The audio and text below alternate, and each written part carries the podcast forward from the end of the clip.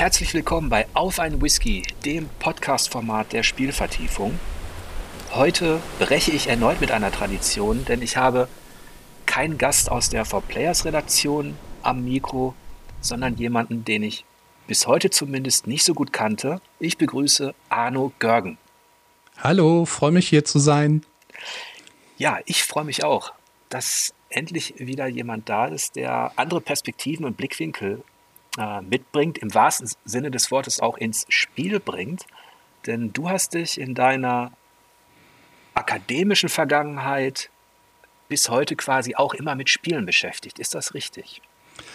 Das kann man sogar tatsächlich sagen, wobei ich ziemlich lange, ähm, zumindest in meinem näheren akademischen Umfeld, ziemlich alleine da stand und erst so in den letzten fünf Jahren oder so äh, dann zunehmend gemerkt habe, okay, es gibt noch andere Leute, und ich hatte gedacht, dass die Game Studies schon so seit, ja, seit gefühlt zehn Jahren eigentlich überall zu Hause sind, so in den, zumindest in den Kultur- und Geisteswissenschaften. Aber ähm, in deinem Umfeld oder an den Unis, wo du warst, ähm, war das dann noch nicht so ganz gang und gäbe. Nee, überhaupt nicht. Also ich bei mir kommt vielleicht dazu, dass ich ja eh schon in einem Blütenfach zu Hause war. Also ich habe ja mit der Medizingeschichte und Medizinethik angefangen, ähm, hier an der Uni in Ulm. Und ähm, da wurde man dann schon schräg angeschaut. Vor, vor allem war ein Problem vielleicht auch, dass es hier in Ulm ja auch gar keine Geisteswissenschaften gibt. Also wir war, sind da als Historiker eh schon äh, so ein bisschen schief angeguckt worden und dann bin ich innerhalb der äh, Medizingeschichte nochmal schiefer angeschaut worden, äh, als ich meinte, okay, ich finde Games eigentlich als Forschungsgegenstand total interessant. Lass uns doch da mal draufschauen. Okay, also wenn man schon als Historiker schief angeschaut wird und die Geisteswissenschaften Exoten sind, dann kann ich mir gut vorstellen, dass die Game Studies da auch nicht unbedingt ähm, ja, äh, so zum Alltag gehören. Aber du hast dann auch, du warst auch in der Schweiz an der Uni Bern, richtig? Genau, da war ich in den vergangenen drei Jahren, dreieinhalb Jahren zusammen mit dem Eugen Pfister in einem Projekt Horror Game Politics. Und da haben wir uns eben, wie der Name schon ziemlich genau sagt, äh, angeschaut, wie Politik in Horror-Games vermittelt wird. Das war total spannend und hat einfach mit dem Eugen riesen Spaß gemacht. Leider ist das Projekt jetzt Ende September dann endgültig ausgelaufen. Ja, aber das ist auch, ähm, das hat mich auch neugierig gemacht und es ist schon interessant, finde ich, dass, dass der Horror als, als Genre hier schon öfter eine Rolle spielte bei Auf ein Whisky. Alice beschäftigt sich ja auf der Filmebene damit und der Daniel Appel ist ja Mitherausgeber des Magazins Blutkathedrale, hat sich auch mit Horrorliteratur beschäftigt und du hast dich jetzt in diesem Projekt Horror Game Politics eben genau mit, mit diesen drei Aspekten beschäftigt, auf die wir gleich natürlich noch eingehen. Aber ich möchte deine Vorlage nutzen, deine Schweizer Vorlage, um hier ein Getränk zu öffnen. Und zwar hat mir tatsächlich ein Unterstützer einen Whisky aus der Schweiz zukommen lassen. Dafür danke ich ganz herzlich dem Helge alias Dr. Feelgood. Und ich muss zugeben, ich bin ein bisschen aufgeregt, denn Whisky aus der Schweiz hatte ich noch nicht. Das ist ein sogenannter Rock Whisky vom Mandelberggut. Okay, ich bin beeindruckt. Ich habe keine Ahnung, was das bedeutet, aber ich bin beeindruckt. Ich habe auch keine Ahnung. Ich muss auch sagen, ich bin kein Whisky-Trinker. Ich bin, ja. also ich trinke sehr selten Alkohol und wenn dann eher so was wie, also Weißwein und wenn es ein bisschen härter sein soll, dann vielleicht mal so ein äh, Tequila oder so. Ja, das ist ja auch keine Verpflichtung bei Auf ein Whisky. Ähm, ich hoffe, ich kriege die Quote der Whisky-Trinker noch auf 20, auf 20 Prozent am Ende irgendwie des Jahres oder so. Ja. Aber dieser Whisky ist fünf Jahre jung, muss man sagen. Und ähm, den probiere ich jetzt einfach mal und sage nochmal schönen Dank für die Zusendung. Nicht, dass du am Ende Schweizerdeutsch redest. Das schaffe ich, glaube ich, höchstens nüchtern. so, aber jetzt kommen wir zum Thema Horror, Game und Politics. Kannst du ein bisschen was über den Hintergrund dieses, dieses Projekts erzählen? Also das ist ein Projekt, das ähm, vom Schweizer Nationalfonds, das ist die Wissenschaftsförderung in der Schweiz, finanziert wurde und es begab sich im Jahr 2018, dass mich der Eugen Pfister, den ich damals schon äh, von äh, anderen Nebentätigkeiten her ganz gut kannte, von unseren digitalen Gesprächen, die wir immer auf seiner Homepage veröffentlicht haben. Äh, er hat mich dann angefragt, ob ich nicht Lust hätte, bei dem Projekt mitzumachen. Und äh, da ich gerade, wie es sich für Akademiker gehört, zu dem Zeitpunkt äh, ähm, arbeitslos war, habe ich natürlich mit Freuden zugesagt und es hat sich auch tatsächlich gelohnt. Äh, das Projekt selbst war so angelegt, dass wir einen Riesenstapel an Games vorgesehen hatten, ursprünglich sogar mal 50, von denen wir letztlich, was aber auch an Corona lag und, und daran, dass wir ähm, so die Methode erstmal lernen mussten. Äh, also wir sind am Ende bei, glaube um die 20 Spielen dann ähm, gelandet oder ein paar mehr sogar, aber äh, die wir dann tatsächlich analysieren konnten und zwar eben genau auf diese Aspekte der äh, Politik in Computerspielen, in digitalen Spielen. Und ähm, das hat sich ein bisschen daran aufgehangen, so von der, von der Theorie her, von, am Begriff des Mythos.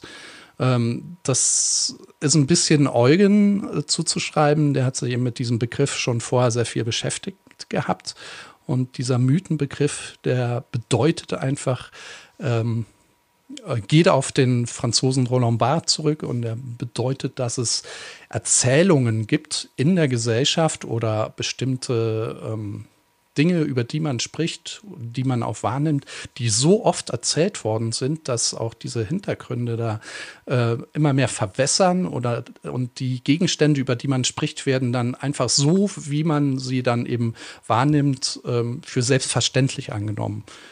Also ähm, wenn wir jetzt von Computerspielen sprechen, ist es zum Beispiel eigentlich auch schon ein Mythos, dass es ganz klar ist, dass man als Sh im Shooter alleine äh, gegen eine gegen ein System kämpft, gegen ein äh, System, meistens böses System. Es, und dabei rückt dann zum Beispiel in den Hintergrund, wie dieses System eigentlich tatsächlich beschaffen ist. Also das kann ja genauso gut demokratisch äh, verfasst worden sein, aber das würde in einem Computerspiel niemals thematisiert, sondern dann ist die Hauptsache äh, dieser Kern der Erzählung, nämlich äh, ich gegen den Rest der Welt. Aber bei Half-Life zum Beispiel würdest du sagen, dass da die, dass da die digitale Realität noch dem entspricht, was auch ähm, äh, diese, dieses antagonistische System repräsentiert, was ja tyrannisch war? Ja, es, es ist ja, also es ist ja immer ein bisschen schwierig, da von Realitäten zu sprechen. Es, es geht ja vor allem um Wahrnehmungen, also äh, und die, wie mit diesen Wahrnehmungen umgegangen wird. Ich habe Half-Life jetzt ehrlich gesagt gar nicht mehr so auf dem Schirm gehabt. Mhm. Ähm, das Problem hierbei ist, dass, ähm, oder was heißt das Problem? Ein, ein zentraler Kern, diese, was es auch spannend macht, ist eben tatsächlich, dass ähm, ähm, die, diese Selbstverständlichkeit, äh, mit der solche Dinge dann erzählt werden. Mhm. Also ähm, das kann jetzt ein tyrannisches System sein, muss es aber eben nicht. Mhm.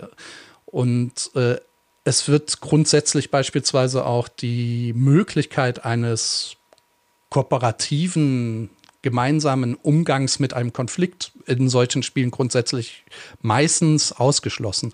Also das äh, mag sich vielleicht mittlerweile schon etwas ändern, vor allem bei Multiplayer-Spielen oder Koop-Games oder ähnlichen Sachen.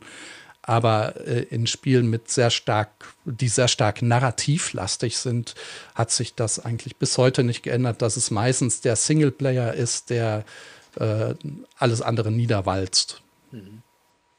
Also geht es, wir kommen nachher noch darauf zu sprechen, auf die, auf die Mytheme, auch vielleicht an konkreteren Beispielen, denn du hast dich ja intensiv beschäftigt mit Amnesia, Machine for Pigs. War das eine Fallstudie die noch Teil dieses ähm, Projektes war, Horror Game Politics? Ja, genau. Also es war jetzt, glaube ich, meine letzte oder vorletzte Fallstudie. Das heißt, da hatten wir schon ziemlich genaue Vorstellungen, wie wir überhaupt mit solchen Analysen äh, vorgehen. Und ähm, die ist auch entsprechend lang geworden. Äh, aber da sind auch andere Spiele dabei, wie dann Resident Evil 7 oder ähm, The Evil Within 2 und solche Geschichten. Also wir haben äh, einiges an Spielen analysiert und ähm, man muss sagen, dass hier bei Amnesia äh, Machine for Pigs schon ein besonders im Blick auf die genannten Titel jetzt ein, ein relativ besonderes Spiel ist. Einfach auch, weil es nicht diese, ähm, diese Shooter-Mentalität hat, dass der Spieler auch so empowered ist, so äh, über allem steht, dass er eigentlich viel zu allmächtig ist für diese Horrorwelten. Ich habe ja damals im Ninja Machine for Pigs auch besprochen. Ich glaube, das war 2013, also ist jetzt schon ein bisschen ja. her habe mich natürlich ein bisschen informiert im, im Vorfeld noch und äh, mir deine Fallstudie angeschaut. Aber bevor wir da vielleicht ins Detail gehen, hätte ich nochmal nachgefragt, wie kam es dazu, dass man gerade Horror als Genre gewählt hat? Also die Fantastik, das ist ja so dieser Überbegriff für Fantasy, Science Fiction und Horror. Ähm, die beschäftigt sich an sich ja schon mit Politik, aber uns ist aufgefallen, dass das ähm, zum Beispiel in der Fantasy, aber noch mehr im Horror eigentlich gar nicht der Fall ist. Also so Science-Fiction-Analysen zu äh, Gesellschaftssystemen und wie die da repräsentiert werden und ähnliche Geschichten, die gibt es zuhauf. Aber eben im Horror, vor allem dann im Kontext von Spielen, eigentlich gar nicht. Und äh, das war dann eben auch die Grundidee, äh, lass uns mal da drauf schauen, wie das denn da aussieht, ob das irgendwie anders angelegt ist und äh, wie auch dieses Spezifische des Horrors, nämlich dieses, ähm, ja, dass, äh, dass ein Spiel Angst machen soll, äh, wie das sich dann auch auf die politischen ähm, ja, Narrative auswirken kann. Das war, glaube ich, so die Grundidee, der, der Kern des Ganzen. Horror war ja in dem in der Kulturgeschichte schon immer auch ein Spiegel gesellschaftlicher Phänomene. Also das Entstehen der Zombies zum Beispiel war ja auch eine Kulturkritik, eine Konsumkritik letztlich. Ähm, hättet ihr den, habt ihr den Begriff denn so weit gefasst, dass auch Spiele wie ein The Last of Us Part 2 dazugehört hätten? Ja, schon. Also ähm, es ist natürlich ein bisschen tricky bei Computerspielen. Also ich persönlich tue mir da zum Beispiel sehr schwer, ob sowas wie Doom eigentlich ein Horrorspiel ist. Das Problem ist einfach, ähm, ein Spiel ist ja was anderes wie ein Film und ähm, funktioniert natürlich auch anders. Und äh, wenn wir jetzt von Doom sprechen, haben wir es schon mit so einer Bildsprache zu tun, die eigentlich eindeutig Horror ist. Also äh, viele Dämonen und Monster aus der Hölle im wahrsten Sinne.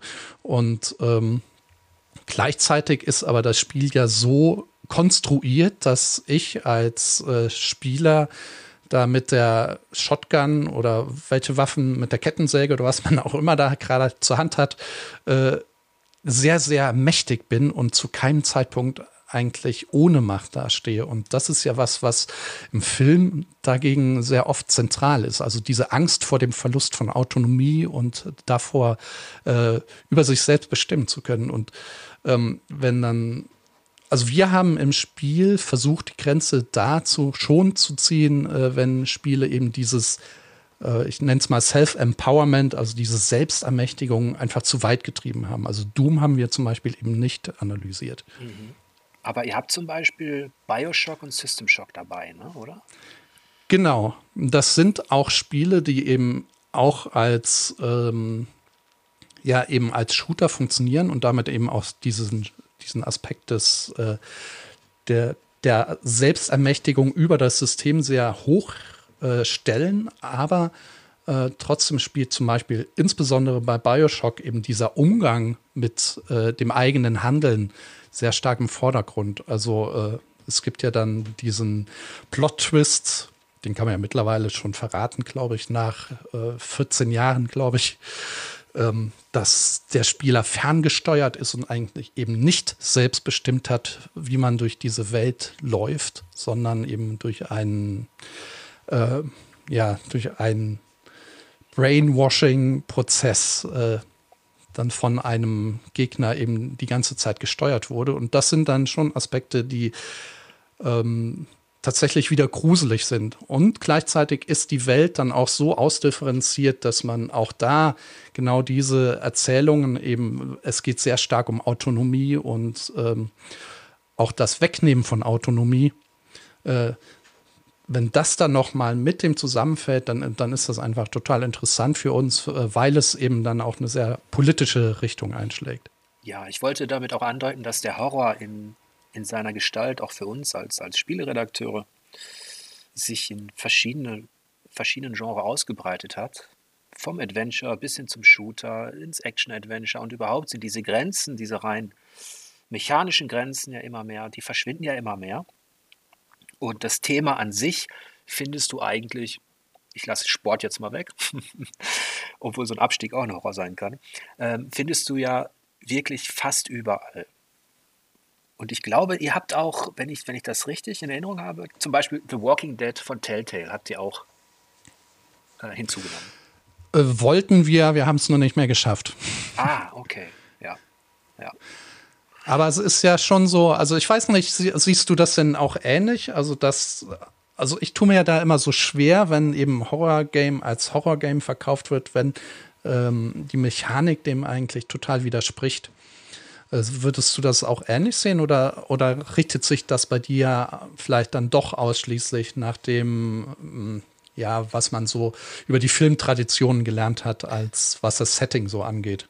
Ich würde das Szenario vor die Mechanik stellen, ganz einfach deshalb, weil ich oft erlebt habe, dass, ein, dass zum Beispiel auch ein Adventure, ich nehme jetzt mal ein Black Mirror, das ist jetzt schon sehr alt, das ist so ein, steht in der Tradition, Tradition der Gothic Novels, das ist ein, ich würde sagen, ein Shower-Adventure mit einem Herrenhaus und mit Toten und dann entdeckt man ein Geheimnis und das hat ja überhaupt gar nichts zu tun mit irgendeiner aktiven Shooter-Mechanik. Da wirst du auch nicht ermächtigt, dass du irgendwelche Monster besiegen kannst, sondern es ist ein Adventure wie Monkey Island, aber in einem, in einem Ton, in einem Szenario, dass man sagen kann, da hätte auch Edgar Allan Poe dahinter stecken können. Also von daher ist für mich eigentlich der Stil der Erzählung, die, das Thema, entscheidend dafür, ob ich sagen würde, es ist Horror. Aber letztlich ist es dann natürlich auch egal, ja.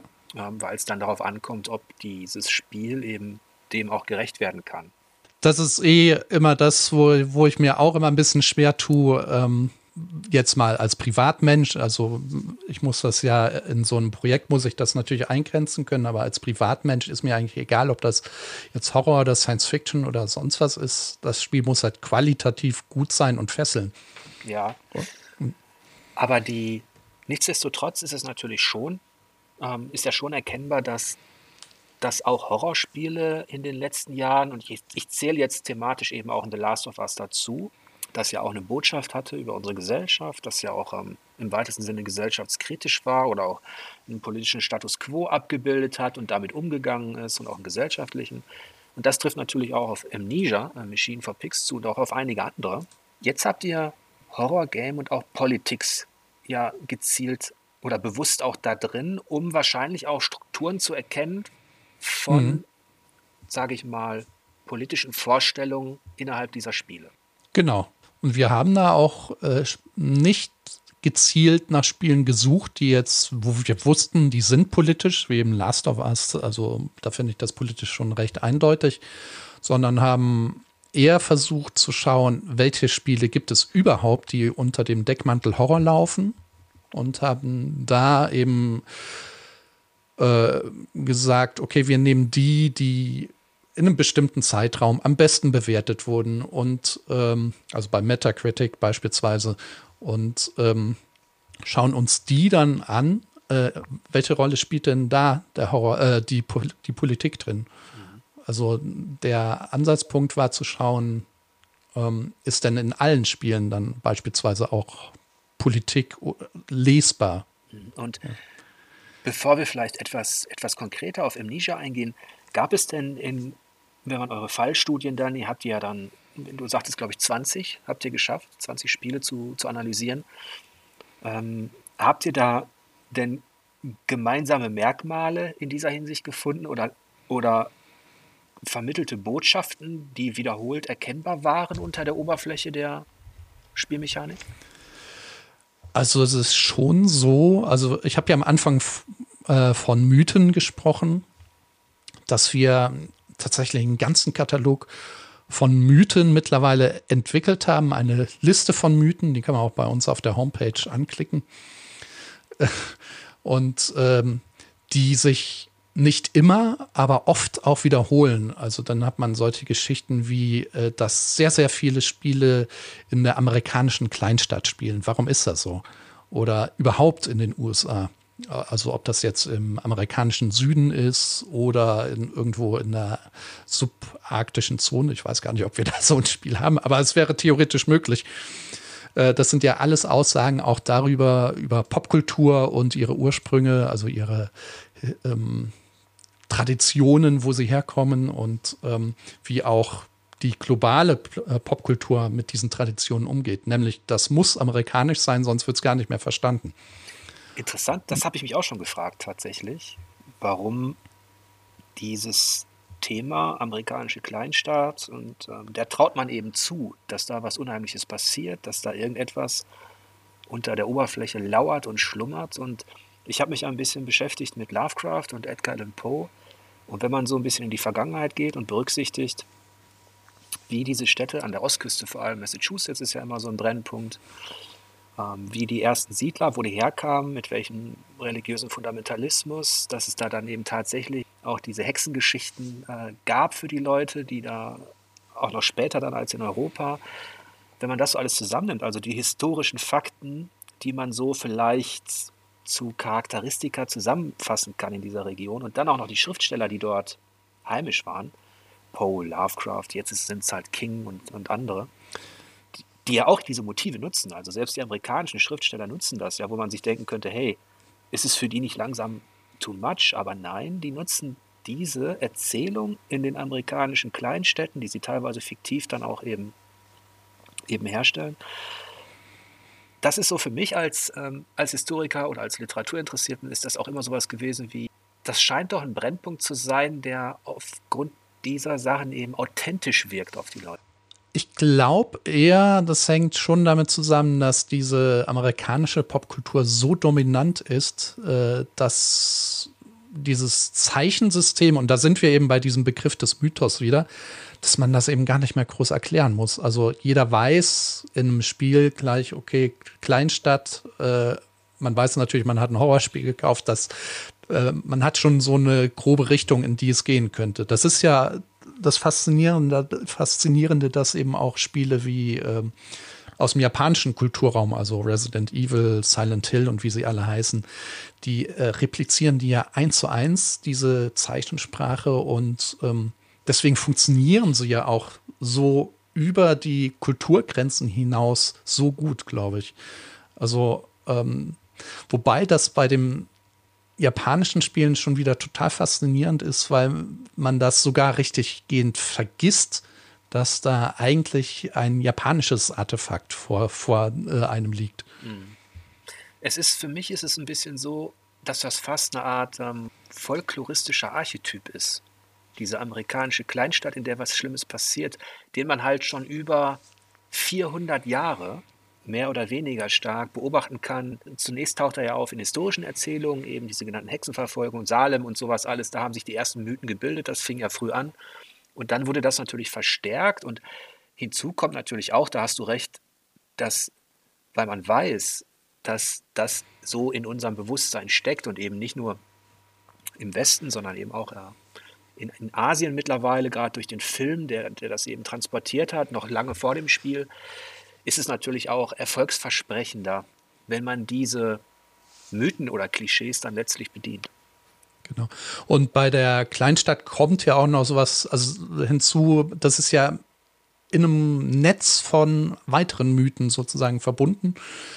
Beispielsweise dann mit solchen Sachen wie Zentrum, Peripherie. Also Horror findet eigentlich fast immer an der Peripherie oder irgendwie ganz in der Enklave irgendwo statt. Also Bioshock unter dem Meer, ähm, bei das, ähm, das Ding aus dem Eis, also The Thing, das ist dann, ähm, ist das Antarktis oder Arktis, ich weiß nicht mehr genau. Äh, das sind alles so weit abgelegene Orte und äh, diese Kleinstädte, die sind schon so ein erster Schritt in diese Richtung. Und da kommt dann noch dieses, vielleicht dieses Frontier-Denken der USA noch dazu, also dass diese, diese Grenze zwischen Zivilisation und Natur, an denen eben auch eine Schwelle zum, äh, zum Unbekannten übertreten wird. Und dieses Unbekannte ist eben gleichzeitig auch gefährlich, ja. Und vermutlich geht das sogar noch weiter. Also vielleicht steckt sogar im kollektiven Unterbewusstsein, wenn man bedenkt, dass in jeder Mythologie, also vorchristlich vor allen Dingen, äh, in der Welt dieses Thema Zentrum-Peripherie, ich sage jetzt zum Beispiel mal Midgard, Utgard, du hast deine Heimat, dein Zentrum, wo du zu Hause bist, wo du die Leute kennst, wo bestimmte Gesetze und Regeln gelten. Und dann hast du die Außenwelt, Utgard, wo eben auch die Riesen lauern und das Chaos droht. Und wenn man eben das hinzunimmt, dann gibt es, glaube ich, ganz viele gute Gründe dafür, dass der Schrecken eben nicht, nicht immer zumindest in den eigenen vier Wänden oder der eigenen Stadt lauert. Ja, ja also ich habe mal den Gedanken gehabt, dass es eigentlich, dass es im Horror immer das Entweder-Oder gibt. Also entweder den Horror in den eigenen vier Wänden, etwas kommt invasiv zu einem äh, hin und bedroht einen im Heim sozusagen. Oder man geht eben an die Ränder und wird, äh, man ist selber eigentlich das invasive Element und wird dann auch dafür bestraft für diese Grenzüberschreitung. Ja, wobei letzteres eigentlich noch schrecklicher ist, also wenn der Horror in die eigenen vier Wände kommt, weil die als ja eben auch als heilig gelten, als geschützt. Ja, da lassen sich sehr schöne kulturwissenschaftliche Bezüge herstellen, also zur tatsächlichen Mythologie und zu Geschichten, die die Leute sich erzählt haben, über ihre Götter und über die Abenteuer der Helden und Heldinnen aber eben bis hin zu den digitalen Spielen. Habt ihr denn, was diese politische Ebene geht, äh, betrifft, ähm, noch andere Dinge, gemeinsame Merkmale herausgefunden? Ja, schon. Also das wäre, also das sind jetzt eben, was wir jetzt besprochen haben, eher solche Aspekte von Identität oder auch von Gemeinschaft, also Fragen des, des Wir versus äh, die anderen, also sehr viel äh, Othering spielt dann eine, eine Rolle was man beispielsweise auch hat, wenn man irgendwelche ähm, Psychiatrien mit Patienten hat, die dann eben als Kranke aber die totale Gefahr darstellen. Das ist, ist ja so eine Art Stigmatisierung, die auch sehr wichtig in einem gesellschaftlichen System ist. Aber eben auch ähm, ideologische ähm, ja, Narrative, also ganz klar so ein Anthropozentrismus, den man ganz oft hat, aber auch ähm, Fragen des Liberalismus oder der Wirtschaftssysteme. Also wir haben sehr oft mit ähm, ja, ähm, Evil Corporations zu tun, die äh, auch ihre Experimente im Keller machen, also Resident Evil, Umbrella beispielsweise, äh, und die über den, über ja, das äh, Gesellschaftsdenken hinweg äh, dann äh, ihre eigene Agenda verfolgen und damit das große Unheil anrühren, äh, äh, ja, initiieren. Ne? Verstärken diese Spiele denn, denn eher den politischen Status quo, wobei man jetzt natürlich differenzieren müsste zwischen dem Westen, also ich, ne, Europa, Amerika, Asien. Aber ist es so, dass auch in diesen Horrorspielen zu erkennen war, dass eben die aktuelle gesellschaftliche Tendenz spürbar war, aktuelle gesellschaftliche Präferenzen? Ich glaube, das kann man so einfach nicht sagen. Also der Horror selber macht es einem ja oft auch nicht ganz so einfach. Ähm, also wenn man das Zombie-Genre nimmt, das ist ja dafür berühmt, dass es eben total widersprüchlich ist, was die Interpretationen angeht. Äh, das reicht dann von der Kapitalismuskritik bis zum Antikriegsnarrativ und ähnlichen Geschichten. Und ähm, es gibt sicher Spiele, die eine solche, die, die bestimmte ideologische Erzählungen bestätigen, also insbesondere äh, Gedanken wie das Individuum muss immer gegenüber der Gesellschaft gewinnen können. Das ist sowas, was ganz stark ist. Ähm, das wird aber gleichzeitig im Horror, finde ich zumindest, immer wieder gleichzeitig hinterfragt. Also äh, wenn wir jetzt in The Last of Us äh, überlegen, äh, na, natürlich baller ich mich da durch die äh, Klickerhorden, heißen die, glaube ich. Und ähm, Natürlich bin ich der mit der Shotgun und bin der, der am Ende noch aufrecht steht, aber gleichzeitig habe ich dafür auch einen sehr, sehr großen Preis bezahlt. Also das macht es nicht ganz einfach, so ähm, zu sagen, dass äh, Ideologien in Spielen immer affirmativ oder eben immer ähm, eher ja, als, als Kritik angelegt sind. Obwohl das eine Tendenz ist, die ich eher in den letzten Jahren wahrgenommen habe, dass also Spielentwickler auch genau darüber reflektieren, was du als Spieler da mit deinem mächtigen Waffenarsenal machen kannst und dass es immer mehr dazu gekommen ist, das zu hinterfragen, was man mit dieser Macht macht. Gerade The Last of Us ist ein gutes Beispiel. Und dass das Individuum in Spielen so stark gemacht wird, hat vielleicht auch zwei Aspekte, die, die ich immer interessant fand. Zum einen bist du in deinem Alltag, in der Gesellschaft als Individuum eher schwach.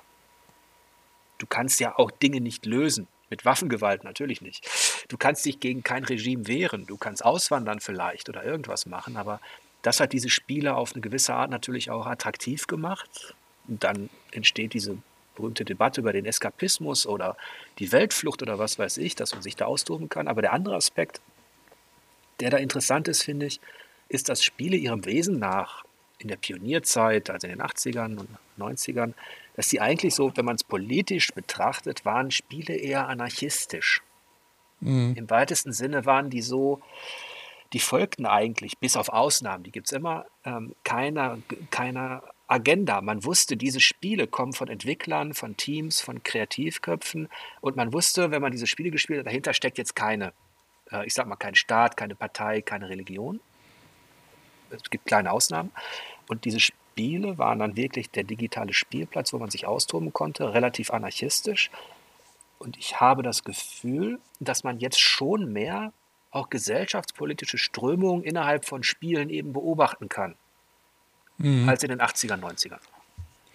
Das liegt aber auch daran, dass die Masse der Spiele, glaube ich, wahnsinnig zugenommen hat. Also ähm, wir haben ja mittlerweile alles von Riesenproduktionen mit 500 Entwicklern bis zum bis zur kleinen äh, Garagen äh, bis zum kleinen Garagenstudio und ähm, ich glaube, das ist ein ganz natürlicher Prozess, dass dann auch die Spiele auch diese gesellschaftliche Breite viel eher wiedergeben können, als es vielleicht in den, sagen wir mal, in den 80er Jahren noch der Fall war, wo ja zumindest äh, was unsere heutige Wahrnehmung angeht, ob das historisch jetzt so ist, mag ich nochmal dahinstellen, aber äh, von der Wahrnehmung her nur eine bestimmte Klientel Spiele entwickelt hat.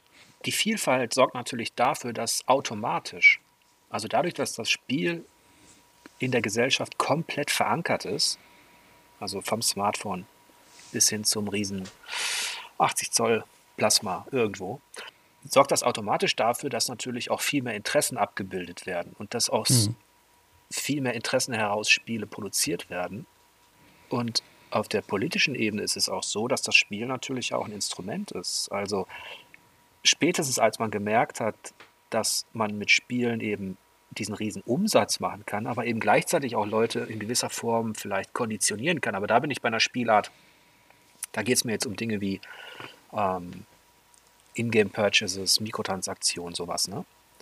Also, dass mhm. man Psychologen Spiele entwickeln lässt, die den Spieler nicht mehr loslassen und die quasi die neuen einarmigen Banditen sind. Das ist so das eine auf der kapitalistischen Ebene, auf der rein kommerziellen Ebene hat man das Spiel schon längst da, äh, da in diese Richtung gebracht. Und die andere Komponente, diese gesellschaftliche, ist, dass man natürlich schon sieht, dass Spiele jetzt auch ganz anders kritisiert und wahrgenommen werden als früher. Das, was, ja. das, was früher, dieses Chaos, dieses anarchistische, meinetwegen auch ein bisschen Punkrock in den Spielen und dass die Gewalt einfach akzeptiert war irgendwie, zumindest in der, in der Gruppe und Nische, die das gezockt hat, das ist jetzt schon, jetzt ist das Spiel komplett in einer Debatte. Und ähm, wird eben auch diskutiert auf dieser Ebene. Also ein Punkt, der ich, also ich stimme dir absolut zu. Ein Punkt, der mir aber auch bisher auch bei den anderen Forschenden, die ich so beobachte, bisher noch zu wenig zur Geltung kommt und was wir ein bisschen versucht haben mit, mit der, unserem Teilaspekt der Produktionsanalyse im Spiel, äh, ist, äh, dass, also mich interessiert total, ähm, welche sowohl technischen, aber auch gesellschaftlichen und ähm, ja, ökonomischen, strukturellen Zwänge haben denn auch dazu beigetragen, dass eine Geschichte in einem Spiel genau so erzählt wird, wie sie am Ende dann auch rausgekommen ist. Also ich hab, fand das zum Beispiel ganz interessant, äh, jetzt bei Amnesia, ähm, dass das Spiel eigentlich ganz anders mal gedacht war, ganz zu Beginn, als es dann am Ende rausgekommen ist. Also es war mal, ähm, hatte noch weitere Level, es war deutlich komplexer äh, und erst dieses Zusammenspiel zum Beispiel vom Publisher und Entwickler hat das Spiel letztlich zu dem gemacht, was es dann äh, geworden ist. Und das sind so die Zusammenhänge, die eigentlich, und das finde ich total schade, immer so ein bisschen hinten runterfallen. Ja, das, das stimmt. Und jetzt kommen wir mal konkret auf das, auf das Thema Amnesia, Machine for Pigs. Die Struktur deiner Fallanalyse, die sieht so aus. Ähm, der erste Teil nennt sich Produktionsanalyse. Den hast du schon angerissen jetzt, also du beschäftigst dich damit, wie eigentlich die Spielentwicklung vorangeschritten ist, welche, welche Veränderungen es vielleicht gab und welche Themen diskutiert worden sind. Das ist etwas, das findet in der normalen Spielepresse meist im Vorfeld der Newsberichterstattung, ähm, bekommt das einen Raum, wenn gesagt wird, äh, angekündigt hier, Spiel XYZ, dahinter sitzt Team A und die wollen Shooter XY machen. Und dann kommt die nächste News, nach drei, vier Monaten endlich Publisher gefunden, jetzt geht es eher in die Richtung XY. Aber das machst du zum Beispiel oder macht ihr, das finde ich auch sehr interessant, ähm, ein bisschen genauer. Ähm, auch bei Amnesia. Und das spiegelt auch das, was ich in den Interviews mit Entwicklern dann meist gehört habe, dass bestimmte Konzepte eben einfach auch mal verworfen werden, aus verschiedenen Gründen. Mhm. Und das ist eben genau das, was, habe ich ja schon gesagt, was ich so interessant finde, dass eben ein Spiel auch verdammt viel auch dem Zufall unterliegt. Also äh, wenn jetzt, wie gerade in Amnesia, ähm, ein Level dem Publisher dann eben nicht gefallen hat oder, oder eine Spielmechanik sich als mit den technischen Möglichkeiten der Zeit zu schwierig umsetzbar erweist, dann wird das eben fallen gelassen und es äh, dadurch wird ja verändert sich auch wieder die Geschichte und ähm, genau diese Hintergründe dann zumindest mal mitzudenken, wenn man das Spiel dann selbst analysiert, das finde ich äh, erstens wichtig, weil, weil man damit eine Entwicklung auch erzählt und zweitens einfach total spannend, weil es ein weil man auch sieht, auch Entwickler sind Menschen und die können sich auch zoffen und ähm, auch die brauchen Geld für ihre Spiele, um die überhaupt entwickeln zu können und so, solche Sachen. Das finde das find ich einfach wahnsinnig spannend zu sehen, wie, wie das einfach zustande gekommen ist. Zumal man da eben auch differenzieren muss. Ich, ich weiß ja aus Gesprächen, dass manchmal gibt es einen kreativen Input, den man noch gar nicht auf der Uhr hatte, als man sein eigenes Spiel startete, aber plötzlich so nach einem Jahr, in dem man in der noch nicht mal die Alpha ähm, äh, spielbar hat, kommt ein anderes Spiel heraus und alle im Team finden es cool, was da gemacht wird. Und jeder denkt sich, hey, lass uns doch mal das ein oder andere übernehmen. Äh, ja. Also es gibt auch eine Art von Echtzeitbeeinflussung unter Teams, unter Studios. Ja, ich fand das hier zum Beispiel bei Amnesia ganz spannend. Das Spiel wurde ja nicht von ähm, Frictional Games entwickelt, die ja den ersten Teil von Amnesia Dark Descent äh, äh, entwickelt hatten. So, die waren dann eben nur Publisher und die haben dann The Chinese Room, äh, die haben ja Dear Esther ähm, entwickelt. Ja. Ähm, die haben die eben angefragt, ob sie nicht das Spiel entwickeln wollen. Also die hatten, glaube ich, eine Mod oder so entwickelt und äh, die eigentlich nur ganz kurz war und das fanden die dann so toll und dann sollten die eben das Spiel entwickeln und da kam es dann relativ, als das Spiel schon relativ weit entwickelt war, auch zu einem kleinen Eklat, als äh, dann der Publisher ungefragt einfach mal schon mal eine Kopie an den PewDiePie da geschickt hat und ähm, der natürlich mit dieser Art des Spiels erstmal gar nichts anfangen konnte. Und das war schon ein sehr schlechter Einstieg in ein äh, ja in ein kompliziertes in eine komplizierte Marketingkampagne sage ich mal. Da wird es dann tatsächlich kompliziert und verzwickt. Das ist in, bei diesem Thema eben so, dass es im Kontext von zwei Spielephilosophien entstanden ist. Auf der einen Seite Dia Esther, das ein kompletter Überraschungserfolg war und auch ein, für mich auch rückblickend ein, ein Paradigmenwechsel eingeleitet hat, auch im Spieldesign. Gerade mhm. weil es das eigentlich inaktive Erlebnis, aber auf dem Niveau einer Shooter-Kulisse, sage ich mal, einer 3D-Kulisse eben in den Vordergrund gestellt hat. Das rein dramaturgische, atmosphärische Erleben einer Story, fast wie bei einem Hörbuch, ähm, nur eben als audiovisuelles Erlebnis. Das hat mich damals sehr beeindruckt, weil ich mir vor dir es da immer gewünscht habe, meine Güte, ihr könnt so viel zerstören, kaputt machen, wir können tausend Waffen benutzen, es gibt Moon ohne Ende, aber erzählt doch einfach mal eine bessere Geschichte. Und wenn es nur, ja. nur ein paar Stunden dauert, nützt dieses Medium doch mal auch für Storytelling. Deswegen habe ich mich damals riesig über die Esther gefreut, über diese paar Stunden, die man da verbringen konnte. Und ich glaube, bei Amnesia war es eben durch Chinese Room mit dieser Erfahrung im Hintergrund am Anfang auch so, dass die eigentlich ein, eine Art Erzählhorrorspiel machen wollten. Mhm. Und ähm, es, die Erwartung war eigentlich, ähm, man will schon was machen, was sich nach Amnesia anfühlt, also nach dem ersten Teil auch, aber gleichzeitig auch eben anders ist, also diese The Chinese Room Signatur sozusagen hat. Ich erinnere noch, dass es auch am Anfang klappte. Ich habe es ja damals besprochen. Ich habe natürlich zum Beispiel diesen Aspekt Produktionsanalyse, der ist, nicht, der ist nicht eingeflossen, vielleicht indirekt ein bisschen.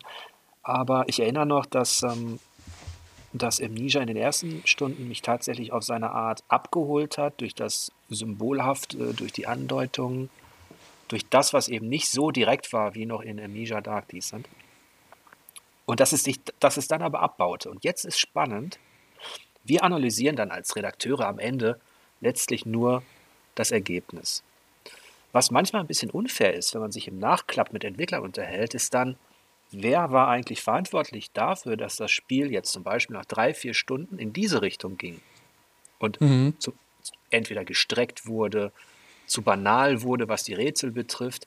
Und das ist dann immer, das fällt natürlich dann meist auch in Reviews und das geht auch nicht anders. Das hast du ja beim Film auch, dass, dass, dass da vielleicht jemand ins Drehbuch quatscht oder so. Ähm, das ist manchmal unfair, wenn man weiß, wenn man dann mit den Leuten spricht, die eigentlich eine andere Vision dieses Amnesia hatten, als das, was dann käuflich zu erwerben war.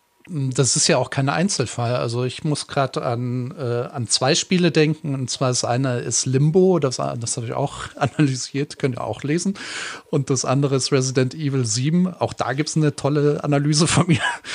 Jedenfalls ist es in beiden Spielen tatsächlich so, dass es im Entwicklungsprozess irgendwann, also auch sowas wie ein innerspielischen Paradigmenwechsel gegeben hat. Also bei Resident Evil 7 verlässt man irgendwann das Haus oder dieses Anwesen und geht dann Richtung ähm, von so einem Öltanker und ab da kippt das Spiel auch. Und es ist dann einfach super spannend zu sehen, dass ähm, im Verlauf des Spiels die ersten Testungen, nachdem das Haus sozusagen schon fertig war, äh, haben festgestellt, dass das äh, den Spielern das hat nicht so richtig gezündet. Das war denen teilweise zu experimentell und äh, man wollte deswegen was eher, mm, ja, was altbackenes, was man eben aber auch versteht. Und äh, im Spiel zeigt sich das dann eben, dass dann ab dem Tanker-Level dann auch äh, ordentlich geballert wird. Ja, das ist manchmal wird aus so einem Spiel letztlich ein Patchwork. Ja. Ähm, das kann ich ja, ich habe das Spiel ja auch besprochen und mir, mir geht es da ähnlich, dass da dass ich den, den Einstieg und die ersten Szenen, gerade das, äh, das Herrenhaus, hervorragend fand.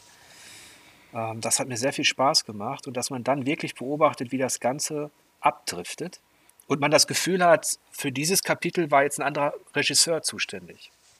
Und es ist auch tatsächlich so, ne? Mhm. Also, also es war jetzt kein anderer Regisseur, aber es war eine andere Maßgabe, wie das Spiel weiterzuentwickeln ist. Ja, und da gibt es diese, diese plötzlichen Brüche, die, die, ich sag mal, ein, ein, ein gutes Spiel hat diesen roten Faden nicht nur auf der erzählerischen Ebene, sondern auch in der Konzeption seiner Welt, seiner, seiner Stimmung und Atmosphäre. Da, da spürst du eigentlich keinen Bruch. Und du hast das Gefühl, das ist wie aus einem Guss. Das, da gibt es wirklich sehr gute Beispiele dafür, die, ich nehme an Silent Hill, was, mhm. was eben auch in dieses Horrorgenre gehört. Silent Hill hatte eine klare überaus schreckliche, aber ähm, faszinierende Vision seiner Welt. Die, das wurde ja. durchgezogen. Da gab es nicht Kapitel 1, da war es irgendwie äh, schön unheimlich in der Stadt und dann Kapitel 2 wurde geballert oder so. Das gab es nicht. Das sind manchmal wirtschaftliche Zwänge und ich habe als Spielekritiker oft beobachtet, dass der Einfluss des, der Produktmanager und des Marketing, dass der, wenn der, also wenn der zu groß wird, auf diesen künstlerischen Aspekt hin betrachtet, dann ist das meist schädlich. Mhm. Ich habe, um nochmal bei auf Amnesia zurückzukommen, da hatte ich jetzt nicht unbedingt den Eindruck, dass es an solchen äußerlichen Aspekten lag, sondern dass ähm, hier eher ein Problem war, dass äh, man unbedingt diese The Chinese Room Signatur eben drin haben wollte. Also die Maßgabe war, macht ein einfaches Spiel, es soll nämlich durchzuspielen sein. Sonst versteht man es nicht. Das war das Problem aber irgendwann auch. Und das war genau das war irgendwann das Problem. Es hat sich sozusagen an seiner eigenen Philosophie erhangen. Also es war deutlich, für meinen Geschmack deutlich zu einfacher. Die wussten das auch, mhm. dass es deutlich zu einfach ist, aber da war, da war halt, äh, ja, da war es einfach schon zu spät und ähm, man muss ja auch irgendwann irgendwie weitermachen. Also ist halt so. Manchmal ist es ein bisschen tragisch. Ich habe ja den Vorgänger dem habe ich auch einen sehr gut gegeben, ich glaube, einen Award für seine Inszenierung des eher klassischen Horrors. Ja. Ähm, und dann kommt drei Jahre später ein Team, das ich eigentlich sehr schätze. Also Chinese Room hat eben, hat sich halt verdient gemacht für dieses Subgenre, hat mit Diesta wirklich einen Impuls gesetzt, der wichtig war. Die kam ja auch aus dem akademischen Bereich von der Uni. Und dann kriegen sie diesen, mhm. dieses Amnesia und machen am Anfang sogar, gehen sie den richtigen Weg. Das Symbolhafte und Groteske, da können wir gleich auch nochmal drüber sprechen, weil in diesem Amnesia stecken ja auch einige deiner erwähnten ja. Mythen. Und dann machen sie halt den Fehler, dass es auf spielmechanischer Ebene so banal dann wird. Furchtbar. Und ähm, das, da, das sank halt bei mir auch, ich, ja. ich artikuliere mich dann ja auf der Ebene des Spielspaßes. Ähm, da sank meine Motivation dann eben auch komplett eine Klasse runter gegenüber dem Vorgänger, weil man eben merkte, Leute, das Potenzial war da erzählerisch. Da hättet ihr ja. mehr draus machen können. Was ich ja ein bisschen faszinierend finde, äh, vor allem wegen dieser ähm, ja, Zusammenhänge zwischen den Studios, ist, dass dann Frictional Games ja mit Soma eigentlich das ähm, Spiel, das Amnesia Machine for Pigs gemacht hat, was es eigentlich hätte werden sollen. Also die haben geschafft, diese, diesen ähm, Walking Simulator Touch in dieses Spiel einzubauen, ohne dass es eben langweilig wurde. Und es, es war einfach, aber nicht zu einfach. Es war durchgängig wahnsinnig unheimlich und hatte eine super spannende Geschichte zu erzählen, die äh, auch durch dieses äh, Storytelling aus der Welt heraus dann wirklich funktioniert hat. Das äh, sind alles Sachen, die in Machine for Pigs nur bis zu einem bestimmten Grad funktioniert haben. Und das finde ich faszinierend, dass es der, der Publisher dann eben genau das, die Idee sozusagen dann erfolgreich umgesetzt hat. Ja, an Soma konnte man, das habe ich ja auch besprochen, an Soma konnte man tatsächlich ein Learning erkennen. Mhm und ähm, eine Reifung auch. Also das gehört ja auch mit zur Spielentwicklung. Das war in den 80ern noch viel logischer. Man hat das auch ähm, dadurch, dass die Kritik noch nicht so mächtig war und auch die vielleicht die, ähm, die direkten Umsätze nicht immer so entscheidend waren, wurde da natürlich viel mehr experimentiert. Da hast du gemerkt, dass ein Studio sich komplett drehen konnte um 180 Grad, weil so eine Spielentwicklung eben auch nur ein Jahr dauerte. Ja. Jetzt steckst du natürlich so ein bisschen in der Klemme, wenn du so diesen, diesen Sprung schaffst von Independent zu, zu Double A vielleicht oder sowas, ähm, dann stehst du schon in einer gewissen Bringschuld und musst ein gewisses Niveau erreichen. Ja. Und da kann ich schon verstehen, wenn sich Entwickler und, ähm, und Publisher dann natürlich anschauen, was erwarten die Leute. Und das war ja auch hier bei beiden Studios der Fall. Also äh, The Chinese Room hat, die hatten dann, ähm, wie hieß das? Well, Welcome to the Rapture? Nee, so ähnlich, gell? Everybody's Gone to the Rapture. Ah, ja, danke schön. Und ähm, ja, eben äh, na, Frictional Games standen dann da mit äh, Soma schon in den Startlöchern und waren das am entwickeln. Also man hatte überall Spiele, die unbedingt erfolgreich sein mussten und das hier war jetzt noch so ein Zusatzding, was äh, vor allem, so habe ich es zumindest verstanden, so eine kleine Absicherung im Falle des Misserfolgs der anderen Spiele sein sollte. Ja, das ist natürlich der, der taktische, wirtschaftliche Aspekt, den Studios auch immer im Hinterkopf haben. Wir sehen als Konsumenten oder Rezipienten jetzt auf der, also auf der, auf der Spielerebene ja meist nur dieses nächste Game, was wir haben wollen, äh, was da rauskommt und äh, denken, das steht komplett im Fokus. Aber bei den Studios, die davon abhängig sind, dass da Projekte laufen, musst du die Übergabe zu dem nächsten Projekt, die muss eigentlich schon da, das Konzept muss da sein. Ja. Das heißt, das, das können manche einfach auf der Management-Ebene perfektionieren und je mehr gute Leute du hast, desto, desto eher klappt das auch und du kannst tatsächlich so über Jahre hinweg, über Jahrzehnte hinweg kannst du als Studio, als Entwickler eine Duftmarke hinterlassen. Das ist, das ist schon richtig komplex geworden. Ähm, also dieser Aspekt abseits der reinen Design-Kreativität. Mhm. Aber um auf deine Struktur zurückzukommen bei Amnesia, der erste Punkt war also die Produktionsanalyse, da hast du genau das gemacht. Der zweite Punkt, den kenne ich auch, der nennt sich bei dir dann Produktanalyse. da geht es dann in vier Punkten um. Äh, die Erzählform, das Szenario, das audiovisuelle Design und die Spielmechanik. Mhm. Ich glaube, da sind wir so in dem Bereich, den so die klassische Spielepresse beackert auch. Genau. Und das auch, was auch in der Wissenschaft eigentlich meistens gemacht wird. Also in den Game Studies, wie man sie so kennt, das sind meistens Inhaltsanalysen. Was wird wie repräsentiert und mhm. äh, wie wird das im Spiel dann gemacht und so weiter. Genau. Dann kommt der Aspekt Rezeptionsanalyse. Da geht es also darum, wie wurde dieses Spiel auch ähm, in den Medien und, ähm, und so weiter aufgenommen, richtig? Mhm. Der letzte Aspekt, den ich eigentlich am interessantesten finde und der vielleicht den Kreis schließt zu den Mythen, über die wir am Anfang gesprochen haben, der nennt sich Schlussfolgerung und eben Mytheme. Mhm. Und da habe ich ähm, einige gefunden, die, die sehr interessant klingen, die dann auch das Ganze für mich ähm, spannend machen. Und zum Beispiel bei Amnesia ist es, das erste Mythem nennt sich Elend und Ruhm des viktorianischen Zeitalters. Richtig. Also das Spiel spielt ja 1899 und wir sind da so nicht am Ende des viktorianischen Zeitalters, aber ähm, wir sind schon relativ weit. Das britische Empire hat sich halt schon sehr äh, weltweit verbreitet gehabt und ähm, man kann sagen, der Motor ist schon ziemlich heiß und man, wir wissen natürlich aus der Rückschau, dass der sich auch spätestens dann äh, in einigen Jahrzehnten dann auch total überhitzt und dieses Kolonialreich auch dann irgendwann zusammenbricht. Und ähm, das Ganze ist ja dann so ein bisschen kombiniert mit dieser Idee der industriellen Revolution und äh, mit England als Zentrum dieser Revolution und auch mit diesen ganzen Erzähltraditionen, die daraus resultieren. Also die ganzen ähm, Filme, die von den armen Arbeitern in London erzählen und äh, während auf der anderen Seite dann das dekadente, die dekadenten Adligen und Bürger dann in ihren äh, reichen Anwesen dann sitzen und so weiter. Das sind äh, die Geschichten, die hier vor allem mit reinspielen.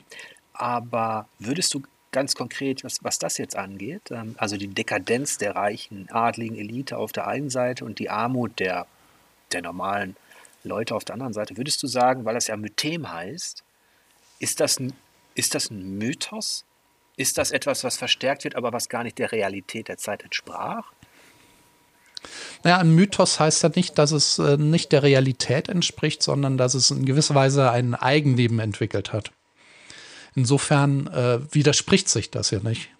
Also ich glaube schon, dass das der Fall war, aber wie immer also in Geschichten der Fall ist, gibt es ja dramaturgische Zuspitzungen und die sind zum Beispiel hier in dem Spiel ja auch extrem. Also wir haben dann eben hier den äh, reichen Industriellen, der sich unter seinem Anwesen einen riesigen äh, ja, Schlachtkomplex aufbaut, in dem dann unter anderem die Armen der Gesellschaft äh, an Schweine verfüttert werden. Also das ist ja schon ähm, arg mit dem Pinsel, mit dem dicken Pinselstrich aufgetragen und äh, insofern ähm, wird es in der Vergangenheit schon in gewisser Weise differenzierter gewesen sein.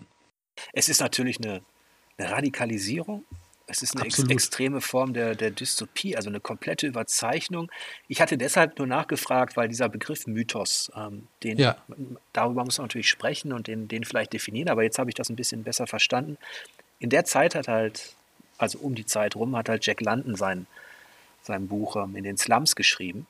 Mhm. Da hat der Amerikaner London besucht und ja, in einer Zeitzeugenbericht fast dokumentarisch beschrieben, wie die, die Menschen, die einfachen Arbeiter da wirklich in, in, in London gehaust haben. Also jetzt, ähm, um es jetzt mal zu überspitzen, tatsächlich wie die, also wie, wie Schweine in so einem, so, so einem Schlachtwagen letztlich, ja. übereinander gestapelt. In, also in einem Bett schliefen drei, vier Leute. Und, ähm, das, diese Erzählung hat mich auch, ähm, ja, die hat mich auch sehr beschäftigt damals, als ich die, als ich, dann habe ich mich ein bisschen mit diesem viktorianischen Zeitalter auch auseinandergesetzt und dieses Elend der Gesellschaft, das hier natürlich jetzt ins Extrem geführt wird, hatte, hatte tatsächlich auch ein Fundament. Ne?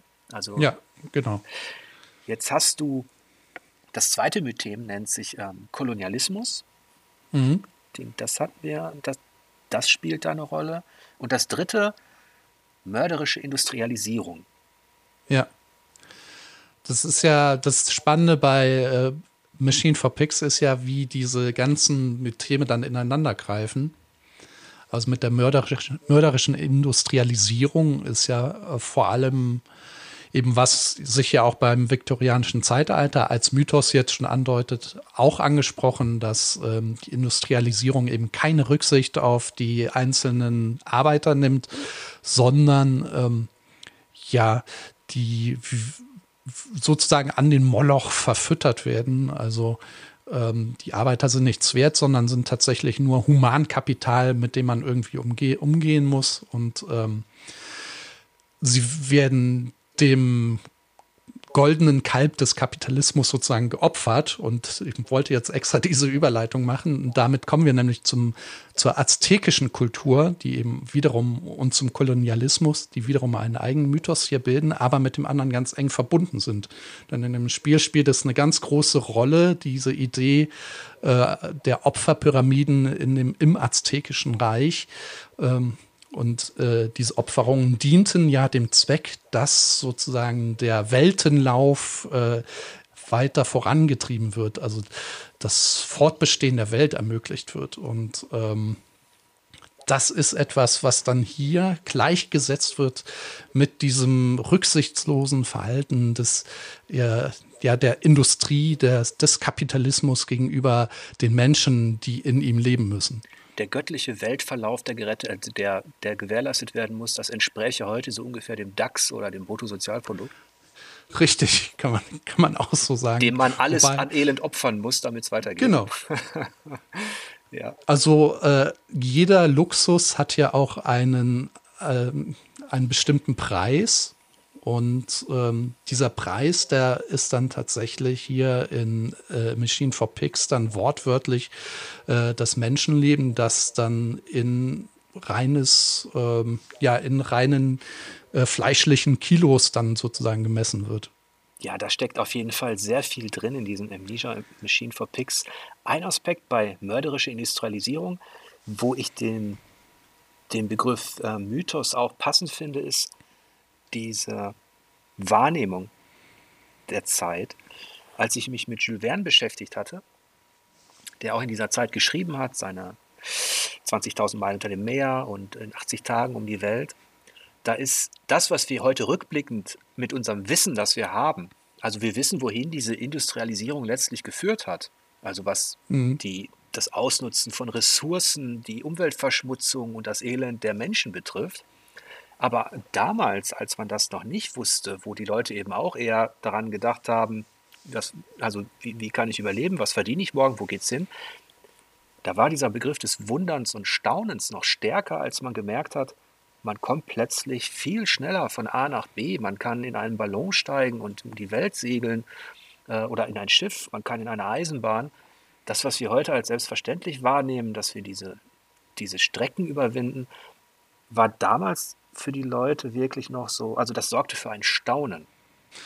Wobei ich da ein bisschen vorsichtig immer argumentiere. Also das sind ja Bewegungen, die hat es ja schon immer gegeben. Also die Fortschrittsoptimismus wird von äh, Fortschrittspessimismus abgewechselt. Also äh, du hast recht, die ähm, diese Zeit, von der du sprichst, war eigentlich von einem sehr starken Optimismus erstmal geprägt, auch was das Wissenschaftliche vor allem und auch das Technologische angeht.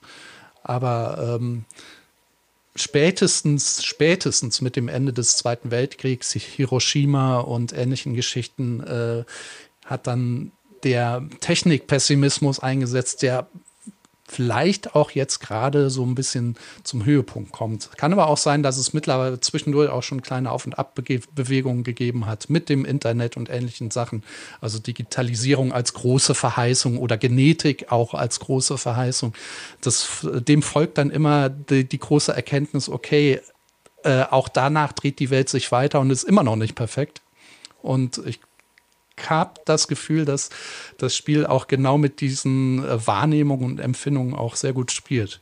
Ja, du hast, du hast da natürlich recht und ich würde sogar sagen, der, also der Erste Weltkrieg gilt ja auch als die erste große kulturelle Katastrophe. Ja. Ähm, weil, weil da wirklich jeder gesehen hat, ähm, wozu all diese Maschinen und wozu all diese Fabriken auch in der Lage sind. Und das hat doch viel zerstört von diesem Optimismus auch, der, der vorher vielleicht noch spürbar war, als das Ganze noch so lokal ausartete mhm. in den, in den, in Anführungsstrichen, normalen oder gewöhnlichen Kriegen, die man so kannte. Aber der Erste Weltkrieg hat da wirklich einen, für, für einen großen Schnitt gesorgt und ähm, da gibt es ja auch die These, dass, dass gerade dieser Krieg dann eben auch die Horrorliteratur äh, in gewisser Weise beeinflusst hat. Und ja. ähm, da kommen wir auch zum, vierten Mythem, nach mörderischer Industrialisierung, ging es um Macht und Wahnsinn. Ja. Es ist ein bisschen, also eigentlich äh, geht es im Spiel um den verrückten ähm, ja, Entrepreneur, habe ich ihn hier genannt, also den, ähm, den Ökonomen, den ähm, Unternehmer, aber eigentlich muss man ja vielleicht auch hier schon davon sprechen, es geht darum, dass, es, dass das System wahnsinnig geworden sind, äh, wahnsinnig geworden ist. Und das System heißt dann in dem Fall die, die dieses System dann auch ähm, prägen und äh, hier maßgeblich dann versuchen, äh, ihre Macht innerhalb dieses Systems auszuweiten. Also im Spiel ist es dann eben der ähm, Gott, wie heißt er noch? Mandus, äh, Aman, doch, Mandus, äh, wie ist er noch mit Vor- und Nachnamen? Ich glaube, Oswald Mandus hieß er, ne? Oswald Mandus, genau, vielen Dank. Ja, ist eben schon ein bisschen her.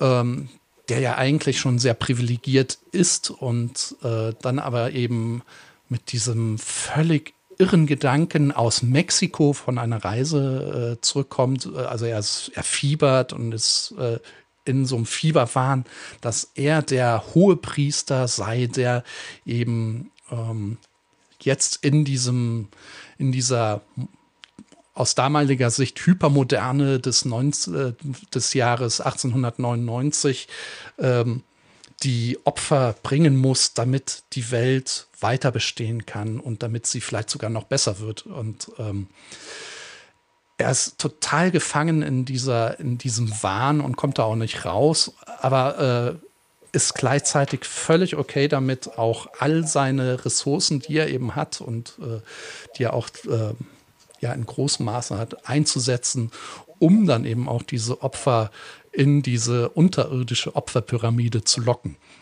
Ja, da kann man ja sagen, dass ähm, Frictional Games und Chinese Room schon vor Trump ja. so gewisse Aspekte bedient haben. Ja, also es ist eine, ein zeitloses äh, ja, Narrativ. Es ist einfach, also im Prinzip ein Märchen, das man auch in 100 Jahren erzählen kann und wahrscheinlich immer noch äh, für tagesaktuell halten kann. Jedes System, und das ist eben auch ähm, auch die Demokratie, und das war vielleicht das, wo, wo, wo, auch Trump für so ein gewisses Horrorgefühl gesorgt hat, tatsächlich, erinnere, mich, erinnere ich mich, bei mir zumindest, dass selbst die Demokratie anfällig ist, also die amerikanische Demokratie, für, für diese Art von Machtmissbrauch. Mhm. da kommen wir auch schon zum fünften Mythem, das nicht minder interessant klingt, und zwar toxische Familienideale. Genau, also da geht es vor allem darum, dass es in einem Spiel ja um einen Vater geht, einen, einen Witwer, also seine Frau ist bei der Geburt der Zwillinge gestorben. Und ich glaube ja auch, dass das schon der Punkt war, äh, der ihm einen maßgeblichen Knacks in seiner Psyche ähm, beigebracht hat. Und ähm, die Zwillinge wachsen dann eben in einem Haushalt auf, der sehr paternalistisch geprägt ist. Also ich glaube, er ist eigentlich sogar eine, für damalige Verhältnisse ein ganz guter Vater, aber ähm, verfolgt eben innerhalb dieses viktorianischen Zeitalters auch dessen Erziehungsideale und äh, er hat dann irgendwann eine Vision vom, vom Ersten Weltkrieg und dass seine Kinder darin äh, sterben werden. Und dann beschließt er eben daraufhin auch aus ähm, ja, falscher Empathie oder Sympathie äh, diese beiden Kinder dann auch ebenfalls zu opfern und somit äh, vor diesem Krieg auf eine schräge Art und Weise zu retten. Ja, da kommt man ja fast in alttestamentarische Rechtfertigungs- Absolut. Ähm, Situationen, ähm, wo man dann wirklich, äh, wo das ja auch, was ja auch interessant ist, dass zum einen dieser moderne Kapitalismus, diese Industrialisierung, wo man immer denkt, dass die, die entsteht ja aus einem rationalen ökonomischen Interesse heraus, dass die sich dann aber öfter auch im Horror dann trifft mit diesem irrationalen, ähm, mhm. uralten, religiösen Fundamentalismus. Und Horror äh, trifft, also Horror kann das besonders gut deswegen aufarbeiten, weil äh, solche auch vor allem Prozesse sozialen Wandels dann besonders gut mit solchen ähm, eben alten Vorstellungen kombiniert werden können. Also ich muss gerade an ähm, The Evil Within 2 denken. Da gab es dann in dem Fall eine wahnsinnig gewordene Mutter, ich finde auch, dass Horror da besonders äh, geeignet ist, um solche ähm, Erzählungen aufzugreifen und dann besonders ähm, ja mit Prozessen des sozialen Wandels zu konterkarieren. Also ich habe im Kontext meiner Analyse von The Evil Within 2 gelesen. Also in The Evil Within 2 gibt es eine wahnsinnig gewordene Mutter, die dann eben ähm, auf eine sehr krankhafte Art und Weise ihr Kind schützen will. Äh, dass diese Erzählung der ähm, bösartigen, auch geisterartigen Mutter etwas in Asien äh, ist, was, was da vor allem in den letzten 40, 50 Jahren sich entwickelt hat, weil ähm, die modern, die Moderne auch die Rolle der Frau verändert hat und äh, auch dieser Umgang mit solchen Mutterrollen sich dann eben verändert hat. Und das äußert sich dann eben auch wiederum darin, wie solche Mütter in Spielen gezeigt werden. Das finde ich ganz spannend. Und ich glaube, dass das hier eigentlich genauso ist. Also, dass hier haben wir es eindeutig mit einem äh, Unternehmer zu tun, der völlig von der Moderne überfordert ist und äh, die Kinder mit einem Doppelmord vor äh, der Moderne letztlich schützen will. Das ist natürlich interessant oder auch ähm, spannend, dass man jetzt mittlerweile bemerkt, dass solche gesellschaftlichen Tendenzen eben auch in Spieldesign einfließen, vielleicht sogar manchmal unbewusst. Mhm. Wir setzen ja, wenn man das analysiert, ist man im Nachhinein ja immer auch besonders schlau, weil man die Details recherchieren kann und so. Aber ich glaube, dass ähm, natürlich nicht, was eine Story angeht. So ein Plot schreibt man nicht einfach ähm, aus dem Nichts heraus, aber dass da viel einfließt eben gesellschaftlich, was vielleicht die Entwickler selber gar nicht so auf der Uhr haben, weil sie es eben für normal empfinden. Das ist, das ist etwas, äh, wo wir noch ein bisschen Probleme hatten. Also während das gilt eigentlich für alle Analysen, nämlich diese versteckten äh, Erzählungen und das, was zwischen den Zeilen steht, rauszulesen. Weil, weil es eben nicht explizit ist, ist es deutlich schwerer auch nachzuweisen. Manchmal hat man Glück und es zeigt sich dann beispielsweise in einer Spielmechanik. Manchmal ähm, braucht man auch sehr viel Hintergrundwissen, um solche Sachen dann überhaupt zu erkennen. Aber sie sind da. Ja, aber eine Sache, die war sehr offensichtlich, die steckt ja schon im im Titel. Und da kommen wir zum letzten Mythem, dem sechsten, tierisch-menschlich. Und da erinnere ich mich an Pinchbeck, der ja auch genau dieses Thema aufgreifen wollte, bewusst. Also die, wie wir mit Tieren umgehen, wie wir auch die, also wie wir die verheizen und gerade das Schwein auch als Tier, dass er eben auch menschliche Züge hat. Ich meine, wir wissen es natürlich von, vor allem von den Affen, Schimpansen und so weiter, wie nah die uns kommen, also dass die im Embryo eigentlich kaum zu unterscheiden sind von uns. Mhm. Das betrifft aber viele andere Säugetiere tatsächlich auch. Und das Schwein ähm, ist ja ein sehr intelligentes Wesen, ein sehr empfindsames Wesen und es wurde bei uns gezüchtet, als ja, wir es halt auffressen können. Das ist natürlich auch ein Aspekt des Spiels, der, der relativ ungewöhnlich war, weil so oft wurde das in Spielen selbst nicht thematisiert. Mir würden auch eigentlich keine Spiele einfallen, die sich mit der, ja, mit der Rolle des Schweins in der Kultur sozusagen beschäftigen. Ja, oder, oder überhaupt die Kritik an, an Tierhaltung und so weiter. Ja, das ja. ist jetzt vielleicht wieder ein Beispiel dafür, dass gesellschaftliche Tendenzen, das ist natürlich eine, also wir machen uns viel mehr Gedanken darüber, wie wir Tiere behandeln, als zum Beispiel noch im Zeitalter der Industrialisierung waren das einfach Dinge. Ähm, da hat man sich da überhaupt keine Gedanken gemacht und das ist ja auch auf Seiten der Kulturkritik, sage ich mal, hat man sich beschäftigt mit dem Einfluss der Religionen und was da alles schiefgelaufen ist, dem Einfluss der Politik und der Systeme, äh, der Kriege. Aber was der Mensch dem Tier angetan hat, das ist natürlich auch so ein Aspekt, der es jetzt so richtig in der Öffentlichkeit auch ähm, debattiert wird. Ja. Hast du denn den Eindruck, dass das in Spielen auch durchaus mehr jetzt schon aufgegriffen wird? Also mir würde noch ein bisschen vielleicht Man-Eater als Beispiel auf eine andere Art und Weise, völlig andere Art und Weise einfallen, äh, wo man ja ein Hai spielt, der quasi die Rache der Natur darstellt. Aber Manita ist sogar ein gutes Beispiel, wenn man bedenkt, dass der Hai ja auch stigmatisiert wurde als der Riesenmörder, das Riesenmonster aus dem Meer, das alles auffrisst. Eben auch in der, mhm. im, im, Horrorfilm natürlich, klar, ne? der weiße Hai. Mhm. Die Angst wurde ja geschürt äh, vor diesem Jäger. In Man-Eater schlüpft man eben in die Rolle dieses Mörders, dieses angeblichen ja. Mörders und merkt dann, kaum ist man da mal so eine halbe, dreiviertel Stunde drin, kann man durchaus auch mal die Menschen auffressen, ohne schlechtes Gewissen. Ja. Und das Schöne ist ja, ähm, es tut einem überhaupt nicht weh. Also man, ent, man entwickelt so einen richtigen Rausch darin und man, und man hat nur so ganz weit hinten im Hinterkopf vielleicht so ein, okay, das ist jetzt echt ein bisschen schräg. Ja, aber das ist das, ist das Wesen des Spiels ähm, par excellence für mich. Ja, dass du, absolut. Du, du tauschst die Rolle total. Es ist natürlich, wenn man es runterbricht, ist es eine Art Rollenspiel. Du schlüpfst in die Rolle eines Hais für eine begrenzte Zeit in einem bestimmten digitalen Rahmen, in, in einem bestimmten Raum. Du weißt, das ist alles nur fiktiv, aber es macht unheimlich Spaß, weil du irgendwie aber auch realisierst, dass dass diese Perspektive eben auch eine, eine ist, die man so halt nicht, nicht kennt. Und dass ja. Wahrheit eben auch immer eine Frage des Standpunktes ist. Ja.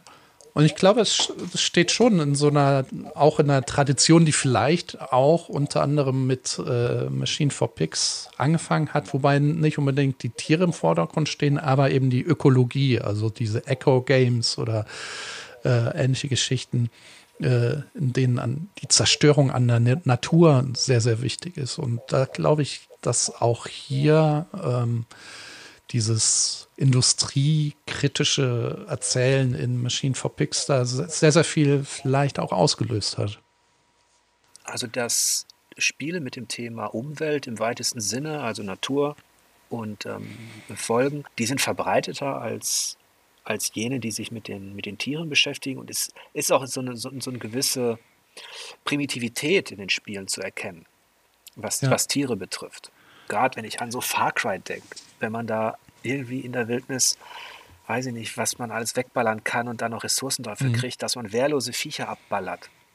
Äh, und das zieht sich selbst bis hin zu der Darstellung von, von Wölfen oder anderen Tieren, die ja, die ja fast ausgestorben sind in bestimmten Bereichen, die man eben auch nur als Monster und Gegner darstellt. Das hat urlange Tradition, das war schon in den ersten D&D-Spielen so.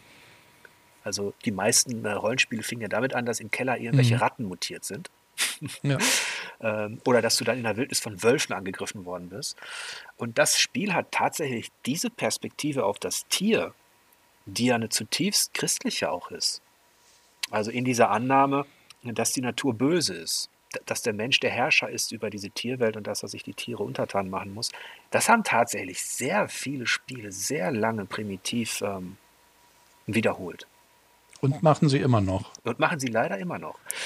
Ja. Es, es fängt ein bisschen an. Es hat vielleicht auch ein bisschen was mit KI manchmal zu tun oder mit dem Bewusstsein dafür. Es ist immer einfach für Entwickler, diese Opferrollen zu bestimmen. Ja. Weil Wölfe, Bären, Drachen und so weiter, die gibt es halt da überall schon. Die sind etabliert als Archetypen.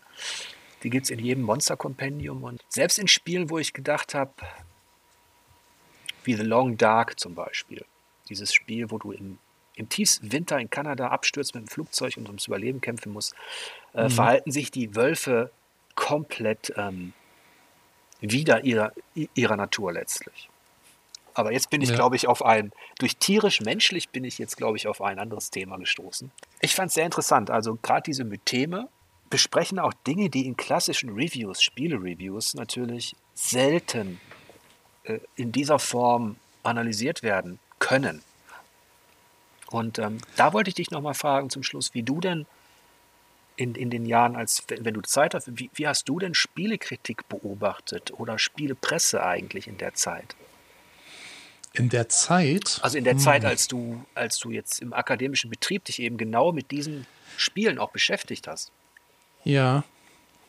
Das ist eine etwas komplizierte Frage, weil ich ja irgendwie auch in einer Bubble unterwegs bin, in der sich auch sehr viele Menschen befinden, die auch Spiele rezensieren und die ähnlich wie ich dann vielleicht auch einen akademischen Hintergrund haben und äh, ich habe schon sehr früh, sagen wir mal, so einen eher feuilletonistischen Zugang zur Spielkritik mitbekommen. Also wie ihn, ihn beispielsweise auch in der G gab oder in der Geek oder wie die, wie die Zeitschriften alle heißen, die ganz relativ früh da waren. Oder die, das, was wir ja auch jetzt in der Gain pflegen.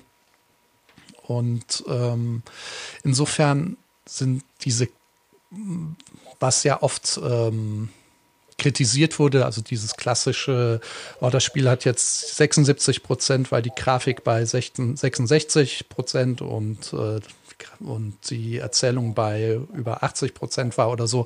Also diese Quantifizierung von Qualität, das habe ich eigentlich schon sehr lange nicht mehr so wahrgenommen, weil in meinem Umfeld äh, schon ganz anders über Spiele gedacht wurde. Und das ist dann sehr schnell an mich dann auch äh, herangekommen. Also äh, Rainer Siegel war dann äh, vielleicht einer von den ersten, die das im deutschsprachigen Raum sehr, sehr ähm, gut und sehr ähm, populär auch gemacht haben. Und insofern kann ich gar nicht sagen, dass sich da viel verändert hat. Also ich lese gerne gute Kritiken, aber ich lese aber auch verblüffend wenig, weil ich vorher eigentlich nur wissen will, ist ein, hat ein Spiel einen guten Ruf? Und wenn ja, dann will ich gar nichts drüber wissen, sondern will es dann selber erfahren und so geht es vielen Spielern, die ich zumindest kenne, mit denen ich mich, mich, mich unterhalte, dass, dass das Thema entscheidend ist, auch diese erste Neugier und dass man sich die nicht nehmen will durch, durch das Studium von Kritiken. Mhm. Also ich lese gerne Kritiken hinterher. Das muss ich schon sagen. Ah, okay. Und dann finde ich auch, mhm.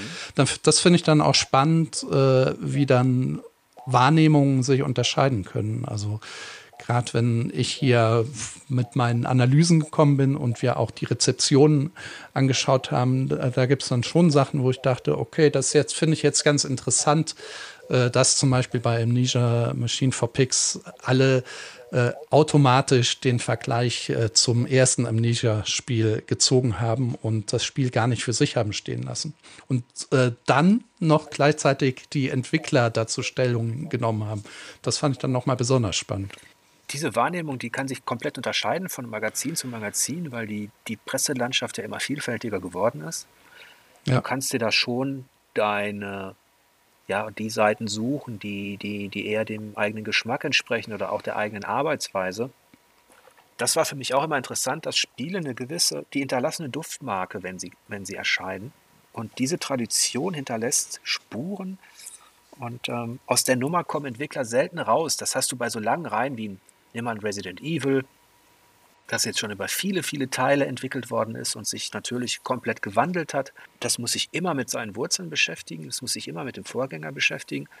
Das kann manchmal auch richtig gut tun, mhm. weil es eine Phase gab, das war so 2010, 11, 12 auch rum, wo man gemerkt hat, dass diese Wurzeln, diese Tradition selbst von den eigenen Entwicklern oder Publishern ignoriert worden sind, weil der Erfolg alle Mittel rechtfertigte, um damit zu brechen. Und das habe ich bei vielen, ähm, gerade aus Japan. Die Japaner, die wollten sich aus guten Gründen natürlich auch ein bisschen neu erfinden und haben sich tatsächlich jahrelang orientiert an Call of Duty, an dem Erfolg. Ich erinnere mich, wie ich mit einem Entwickler sprach, der meinte, ja, aber die Verkaufszahlen von Call of Duty sind so gut, das wollen wir auch.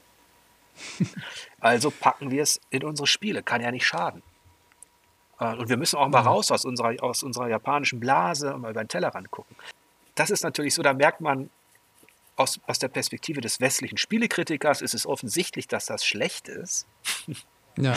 Aber aus der Perspektive des japanischen Entwicklers, der eben auch reporten muss, der eben auch gegenüber seinen Chefs, die noch ganz anders darauf gucken, erfolgreich sein muss. Ähm, ja, das ist immer so eine gewisse, gewisse Zwangslage.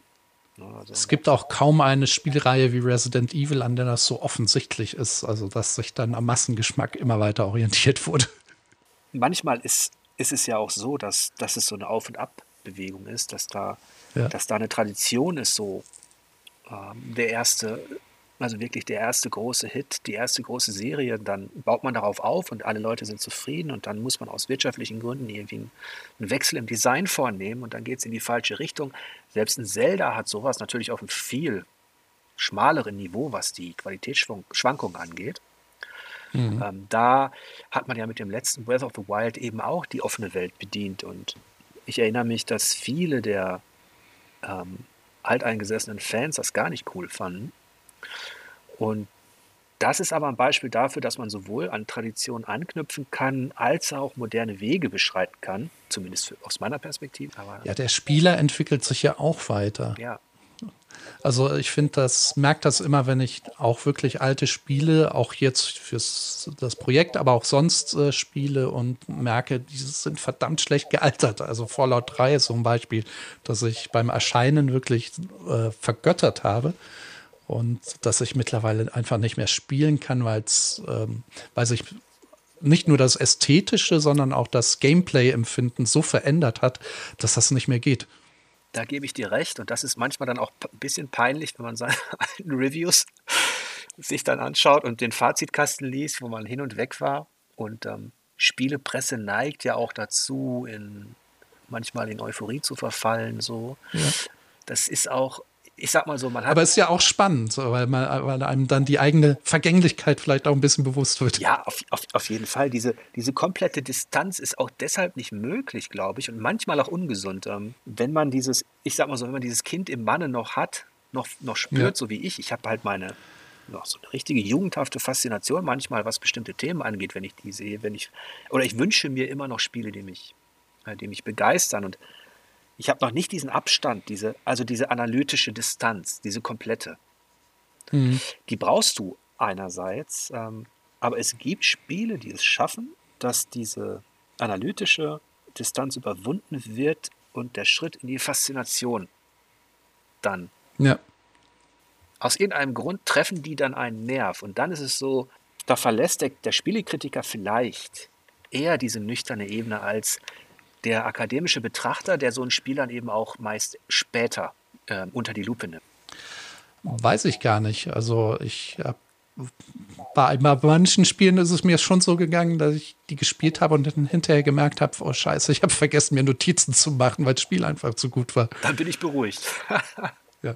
Aber äh, man muss es ja eh auch öfter, also mindestens zweimal durchspielen, um äh, dann auch wirklich ähm, in die Tiefe gehen zu können. Also das, das erste Mal ist tatsächlich dann auch für dieses, ähm, für dieses affektive Spielen, nenne ich es mal, äh, freigehalten, dass man da völlig sich drin verlieren kann. Äh, das ist ja auch wichtig, weil das Spiel ist eben eine sehr subjektive Erfahrung, die, das muss man auch irgendwie ähm, erleben können und äh, muss dann eben zum späteren Zeitpunkt vielleicht festhalten. Und dann kann man noch mal in die Details gehen. Und ich habe mit in all den Jahren habe ich Folgendes gemerkt, was die Betrachtung von Spielen betrifft. ich bin schon relativ detailversessen auch, mache mir Notizen. Das, was du sagst, kann ich bestätigen. Je länger die Phase, die man keine Notizen macht, ist, desto besser ist das Spiel. Mhm. Es sei denn, man hat sein Wohnzimmer schon verlassen und macht was ganz anderes. Ähm, aber diese Details, ja, die sind wichtig, auch die Pro- und Kontrapunkte. Wir haben das schon auch analysiert auf, dies, auf dieser Ebene, wie, was ein Spiel warum macht, warum es das kann, wo es Defizite hat. Aber was ich gemerkt habe, ist, dass jeder Kritikpunkt, selbst wenn es dann drei, vier, fünf sind, die einfach faktisch da sind, dass das Spiel ein Medium ist, das so etwas ähm, ja wie magisch kompensieren kann durch andere Dinge, ja. die dann kommen. Was ein Film nicht so leicht schafft und ein Buch auch nicht. Das fällt mir immer dann auf, äh, wenn man merkt, okay, die Geschichte ist wirklich unfassbar dämlich, aber das Spiel ist halt trotzdem super. Ja, klar, dieses, äh, so ein bisschen gibt es dieses Phänomen ja auch im, im, im B-Movie, in Trashfilmen und so, ja. wo man jetzt sagt, es ist halt Popcorn-Kino.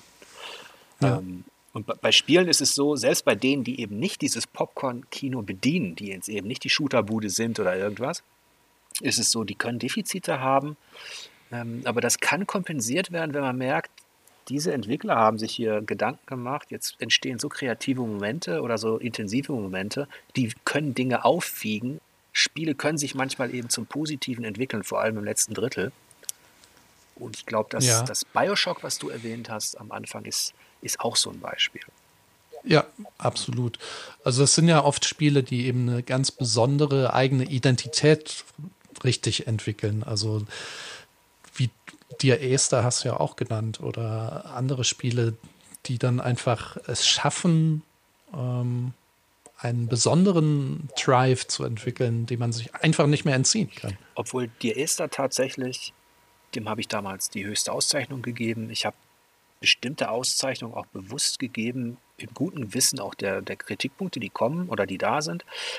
Wenn ein Spiel etwas Besonderes geleistet hat, ja. auf der spielkulturellen Ebene, und das hat dir Esther, wenn ich es jetzt spiele, sehe ich natürlich, dass das die Quelle war für so viele andere Spiele, die eben auch den Aspekt der Interaktion hinzugefügt haben, mhm. zu diesem Erkunden und diesem Aufnehmen von Atmosphäre und Beobachten, dass ich sagen würde, die machen das dann tatsächlich auch noch besser. Ähm, ja, klar. Also das ist so dieser Fluch der Pioniere, ne? Ja. Was wäre denn das letzte Spiel, wo du genau diese Empfindung hattest? Tatsächlich, das hört sich jetzt vielleicht komisch an, weil die beiden Spiele auf den ersten Blick nicht viel gemeinsam haben, ist es bei Death Stranding so.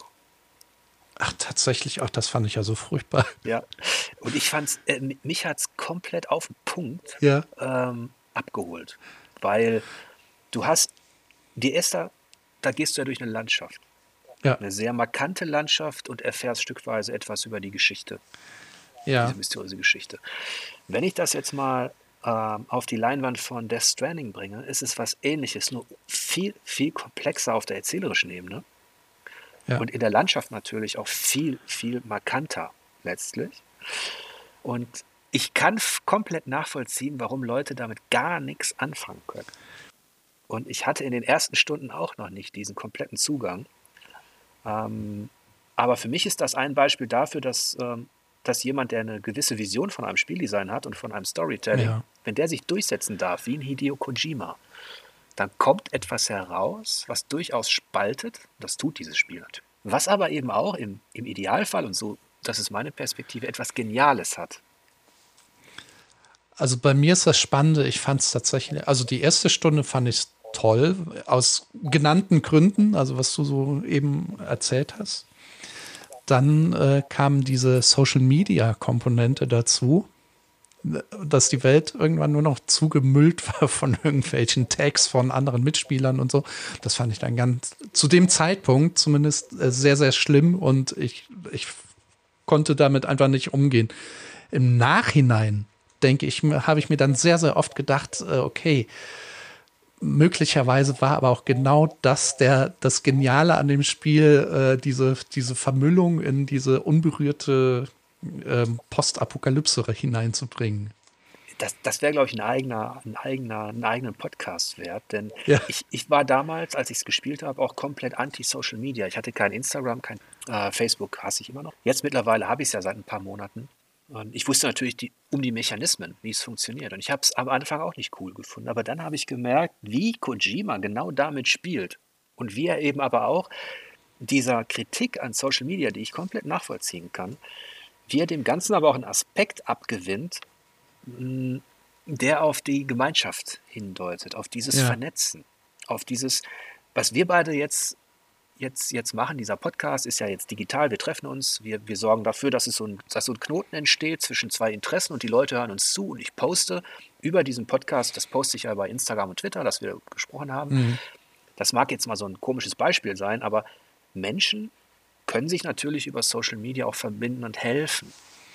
Und ähm, er hat das in dieser Welt natürlich ähm, auf eine extreme Art betrieben, aber auch auf eine geniale Art, dass zum Beispiel durch das gemeinsame Handeln Wege entstehen können.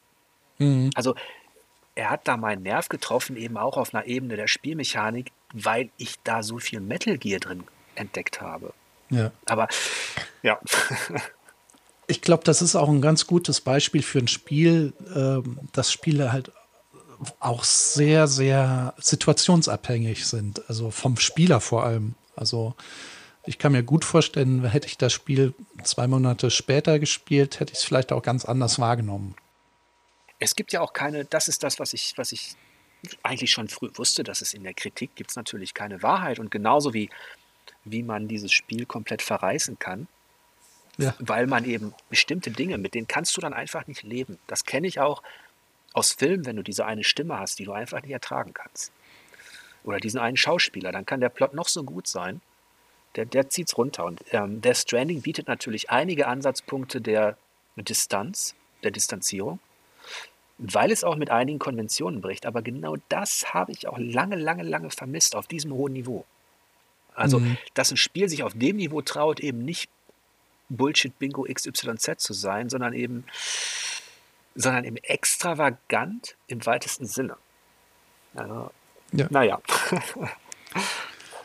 ja, also schade, dass ihr der Stranding nicht in eurer Fallstudie hattet. es ist zu wenig Horror. Es ist nicht horrorfrei, muss man ja auch sagen, aber.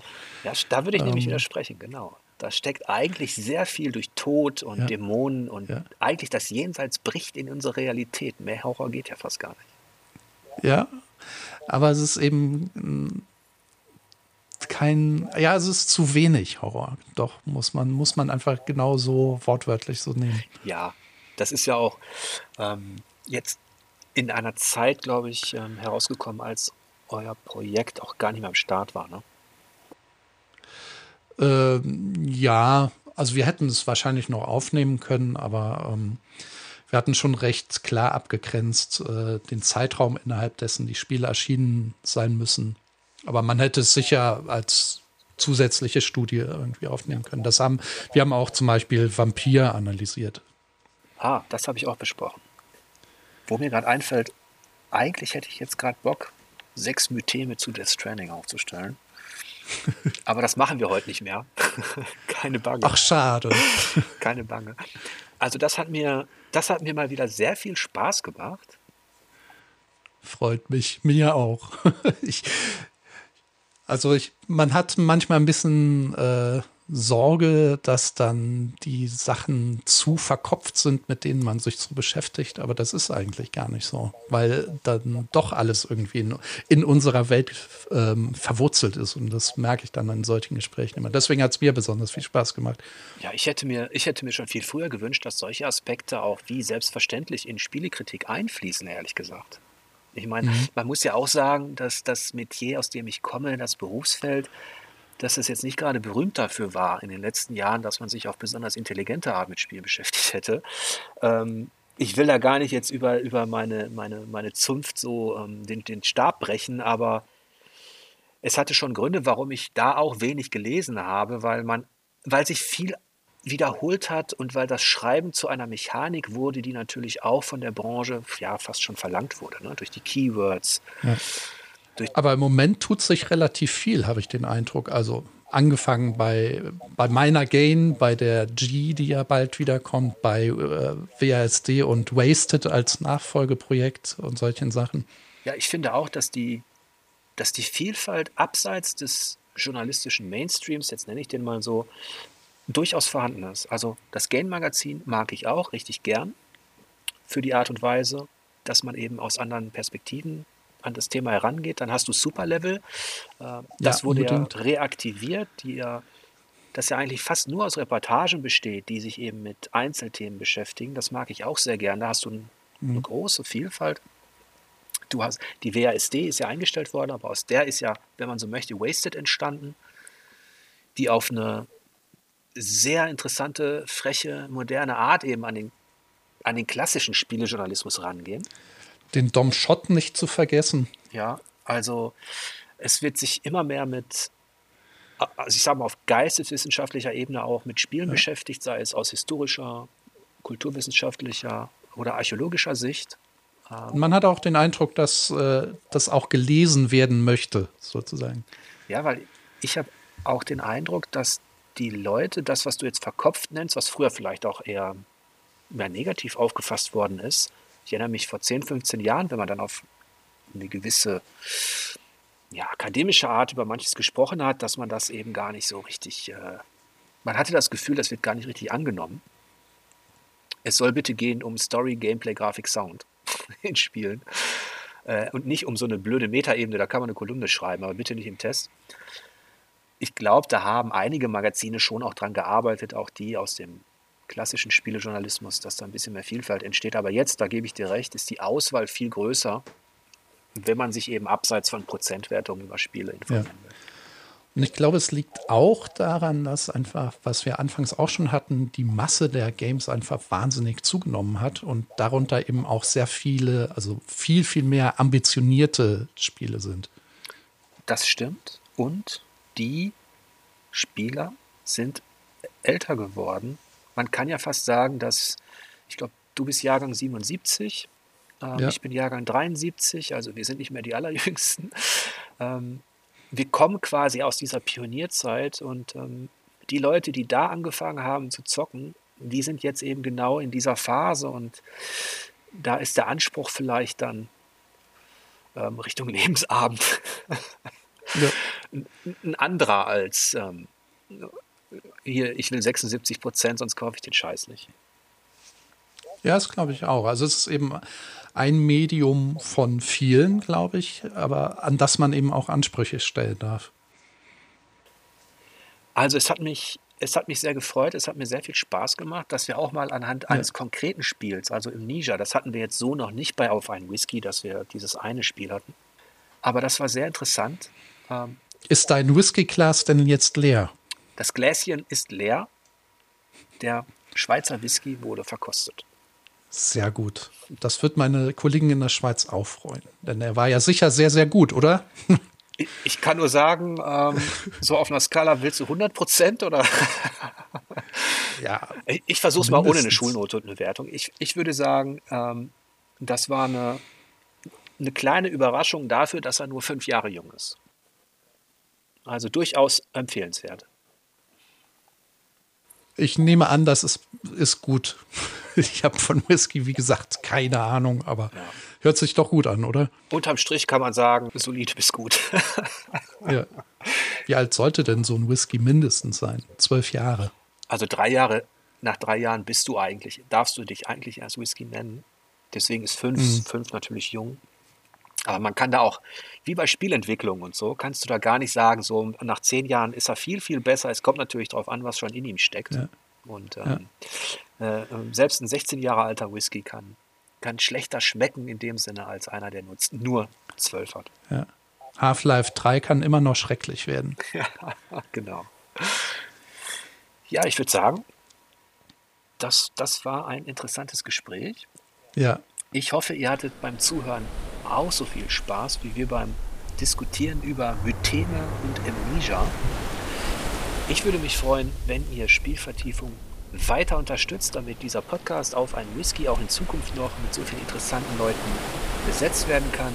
Ich bedanke mich jetzt erstmal ganz herzlich bei Arno Görgen. Ich bedanke mich bei dir und muss auch nochmal sagen, das hat wirklich verdammt viel Spaß gemacht und können wir gerne wiederholen zum anderen Spiel.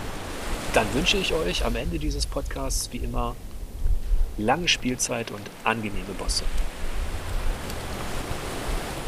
Und wie immer bei Auf einen Whisky möchte ich mich persönlich bei allen bedanken, die mich jährlich mit einer großen Förderung unterstützen.